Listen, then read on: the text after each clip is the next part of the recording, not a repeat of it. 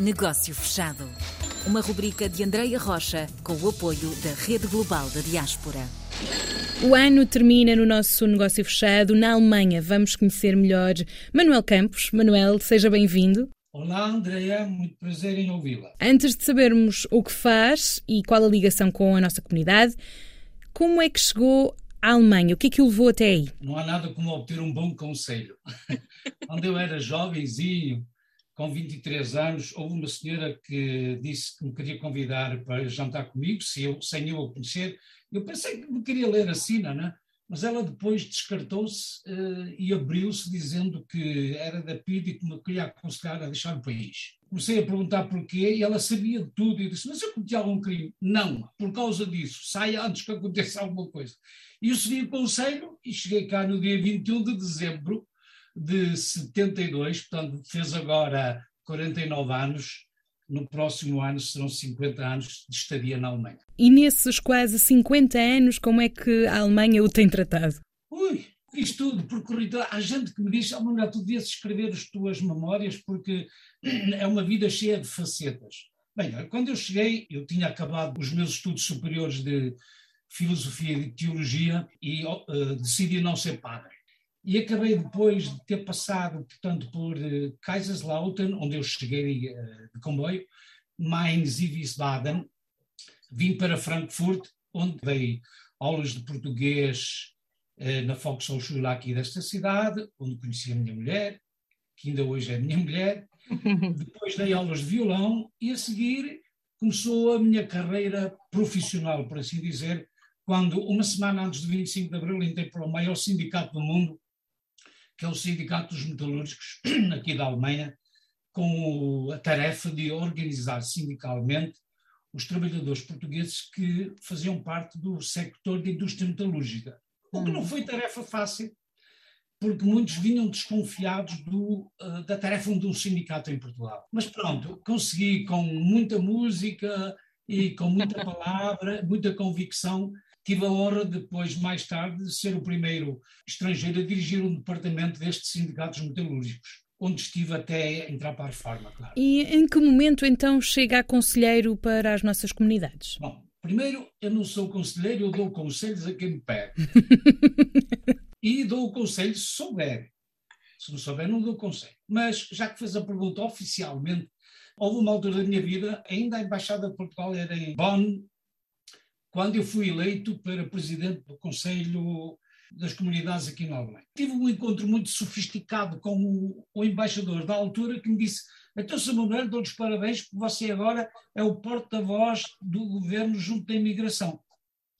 Eu fiquei a olhar para ele uns minutos, oh, Sr. Embaixador, mas não há aí uma, uma confusão. É que eu fui eleito pelos imigrantes. Então eu devo ser o porta-voz dos imigrantes junto do governo. Não, não, não, não é, é o contrário. Eu disse, então, Sr. Embaixador, se é o contrário, aqui está o meu, o meu, a minha posição à sua disposição.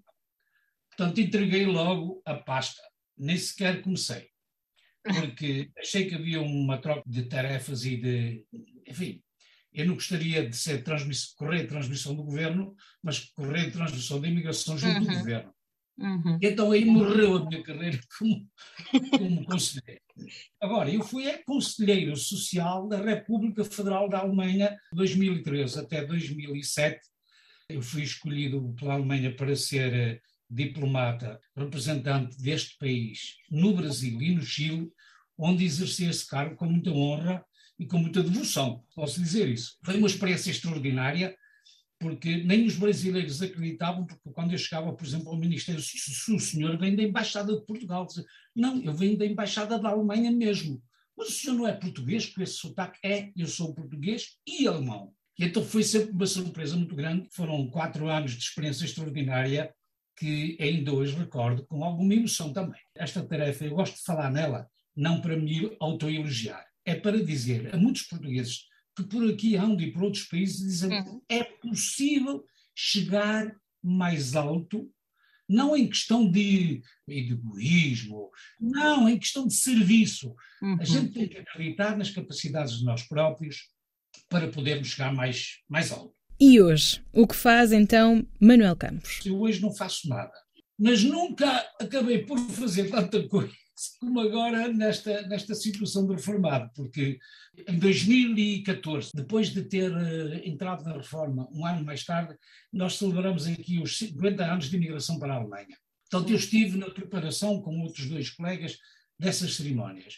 Depois fui vendo que realmente não fazer nada, que não era uma boa escolha. Entrei para um grupo coral de Frankfurt, eu sempre dei concertos na minha vida toda, tenho uma carreira musical também muito grande aqui, e acedi em participar nesse coro, onde ainda hoje sou ativo. Para além disso, eu achei que era importante não esquecer o trabalho anterior, o trabalho de convicção, de acompanhamento, de dedicação à comunidade. Hum. E então, uh, um dia juntei-me com mais alguns colegas e elaboramos o que seria depois a base do grupo que nós hoje intitulamos de Grupo de Reflexão e de Intervenção da Diáspora Portuguesa da Alemanha, que é o GRI-DPA, e na altura eu fui eleito, quando se constituiu a primeira direção, como vice-presidente e agora, eh, como dizia o Lula no Brasil, agora estou a presidente. estou a presidente porque não é um cargo vitalício, não é? A gente pode mudar e esperemos que no próximo ano, eh, que já está perto, nós possamos fazer, depois destes contratempos que o Covid-19 nos trouxe, poder fazer uma nova eleição e passar a pasta ao outro, porque, sabe, é, isto é assim, a gente trabalha com muito gosto para a comunidade e quando faz isso uma vez, depois não pode deixar mais. Mas quando a gente vira só locomotiva, é preciso arranjar umas carruagens que também tenham um motor auxiliar para que eh, a locomotiva não fique assim tão pesada nós dedicámos-nos aos temas mais prementes da comunidade, como o voto eletrónico, o aumento do número de deputados ao Parlamento, o ensino da língua portuguesa, o associativismo, enfim, temas que nós já pegamos e pusemos na praça pública, mas nós fazemos isso com mais dedicação, porque o nosso grupo é composto de pessoas oriundas de vários partidos políticos. Embora nós sejamos um grupo apartidário, mas não apolítico. Nós somos um grupo político, que pegamos nos temas que dizem respeito a todos, indiferentemente do partido a que cada um pertence. Voltando um bocadinho atrás, Manuel dizia que já tinha que descansar e que já precisava de motores auxiliares. Nessa locomotiva e nesses motores que possam ajudar a seguir em frente, a Rede Global da Diáspora Faz parte? Olha, eu estive no Porto quando se realizou o Congresso das Redes da Diáspora e uma das, uma das ideias que nós tivemos lá, eh, depois de sairmos, foi precisamente organizar também uma rede da diáspora para o tema político. E então, aquilo que nós criamos aqui foi praticamente uma rede, só que desta forma nacional. A hum. rede da diáspora portuguesa da Alemanha.